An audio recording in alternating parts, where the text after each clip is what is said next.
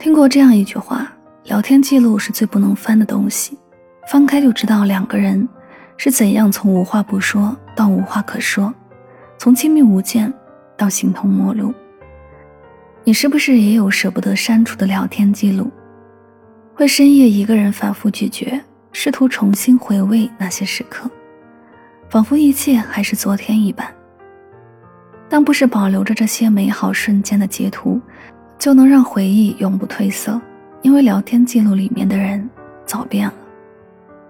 正如这句话所说的，最难过的不是不曾遇见，而是遇见了也得到了，又匆忙的失去，然后在心底留了一道疤。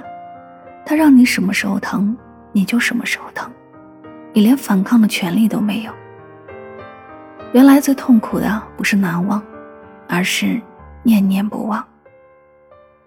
因为在难忘的回忆，也总会有褪色的那一天，而所谓的念念不忘，却是时刻挂念，牢记于心。